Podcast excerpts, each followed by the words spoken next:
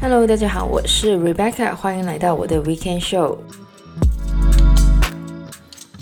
那么终于呢，是到了这个十二月。我之前呢也有提过，因为十二月呢是我的生日的月份，所以呢每到十二月的时候呢，我就会特别的兴奋。我记得呢去年年底呢，我有一集节目呢讲了一些好玩的心理学理论。那么虽然呢我大学的时候不是念心理学的，但是呢越长大呢就发现心理学呢真的是一个很有趣的领域。因此呢这个礼拜呢还是要来跟大家讲几个我觉得蛮有趣的心理学。效应。那么首先呢，要来讲到的呢，就是 Halo Effect。中文的翻译呢有两个，一个呢是晕轮效应，而另外一个呢就是光环效应。那么为什么要讲到 Halo Effect 呢？原因呢就是我最近不是在看 Thinking Fast and Slow 吗？里面呢就有提到了这个 Halo Effect。那么我们呢，经常会说，我们给别人的第一印象呢是非常重要的。虽然我们知道这句话是对的，但是不知道大家呢有没有想过，这是为什么呢？其实呢，我们之所以这么重视第一印象的原因呢，就是跟这个光环效应有关。其实呢，光环效应呢，是我们的一个认知的误差，也就是呢，我们对于一个人的整体的印象呢，会影响我们对于这个人其他特质的认知。像是如果我们认识一个叫 Jane 的人，而我们对于 Jane 的第一印象呢，就是他很有礼貌。那么，当我们被问到 Jane 是不是一个很有爱心的人的时候呢，就算呢我们跟 Jane 呢其实不是很熟悉，我们还是会说 Jane 是一个很有爱心的人。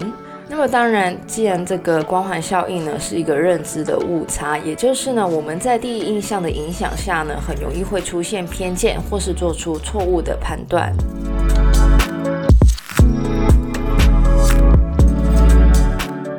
接下来要说到的呢，就是让大家集体记忆错乱的 Mandela Effect 曼德拉效应。那么说到曼德拉呢，大家都知道他是解放南非的政治人物，但是很多人呢，对于曼德拉到底是什么时候死的这个问题呢，则是出现了很多不同的版本。很多人清楚地记得曼德拉呢是在八十年代的时候死在监狱里面。然而呢，这一段记忆呢其实是跟现实呢是不符合的，因为曼德拉呢实际上在出狱之后呢就当选了南非的总统，并且呢到二零一五年才逝世。那么到底为什么会有这种集体记忆错乱的事件发生呢？那么有一些阴谋论者呢，就是说这是因为我们呢是活在平行时空里面。不过呢，在心理学的研究里面呢，曼德拉效应呢可能是跟我们的认知误差还有社会影响有关。那么第一个理论呢，就是错误记忆。那么错误记忆呢，其实是很正常的。我们的记忆呢，并不是完美的，因此呢，我们可能会因为错误或是混乱的讯息而制造出错误的记忆。那么另外一个理论呢，就是暗示。也就是我们可能会因为外界的讯息而重塑我们的记忆，最后呢，就是因为我们为了寻求社会的认可而把自己的记忆呢，根据比较广泛认同的讯息重塑。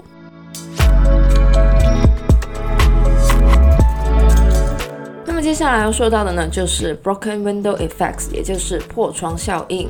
那么破窗效应呢，是由社会心理学家 James Q. Wilson 还有 George L. Carlin 呢，在一九八二年的时候首先概念化出来的。一开始呢，是用来解释城市犯罪和社会衰落的现象。那么破窗效应的核心概念呢，就是。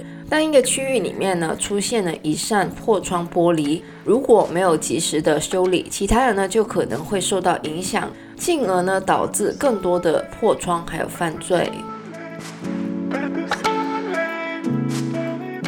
而除了犯罪率之外呢，如果大家跟我一样看很多 self help 的书的话呢，其实呢很多的 self help book 的作者呢都会把这个破窗效应应用在我们的个人生活中。也就是，如果我们生活里面有一件小事情很困扰我们，但是呢，我们没有及时的处理呢，这件小事情呢，其实就会影响我们生活里面的其他面相。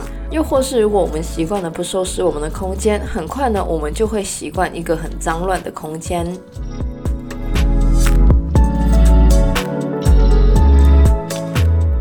果说坏的事情如果不处理，就会像骨牌一样影响其他事情呢？我们怎么可以让事情往更好的方向呢？答案呢，或许呢，就是利用心理学里面的皮格马利翁效应。那么皮格马利翁呢，其实是一个希腊神话里面的人物。那么皮格马利翁呢，是一个雕塑家，他根据自己心目中完美女性的形象呢，塑造了一个雕像，并且呢，爱上了她。后来呢，这个爱神呢，把这个雕像变成了人，让他呢，跟这个皮格马利翁相恋。那么这个希腊故事跟心理学到底有什么关系呢？其实皮格马利翁效应呢，是被心理学家 Robert Robertson 还有 Leonard Jacobson 提出的。他们的研究呢，发现老师对于学生的期待会影响学生的表现。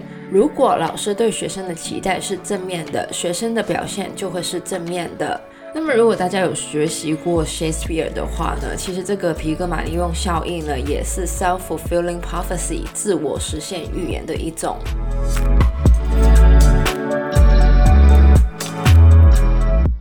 最后要来说到的呢，就是这个 The Paradox of Choice，也就是选择别论。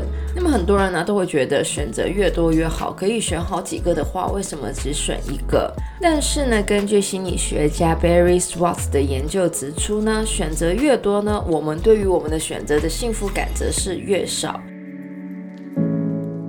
那么我记得呢，我之前在节目里面也有提到过这个果酱的测试，就是呢，研究者在超市里面分别提供了二十四种还有六种果酱来看顾客的购买意愿，而结果发现呢，顾客在选择更少的时候呢，会更愿意购买，而太多的选择呢，反而会让顾客没有办法决定，或是呢，觉得自己会做出错误的决定。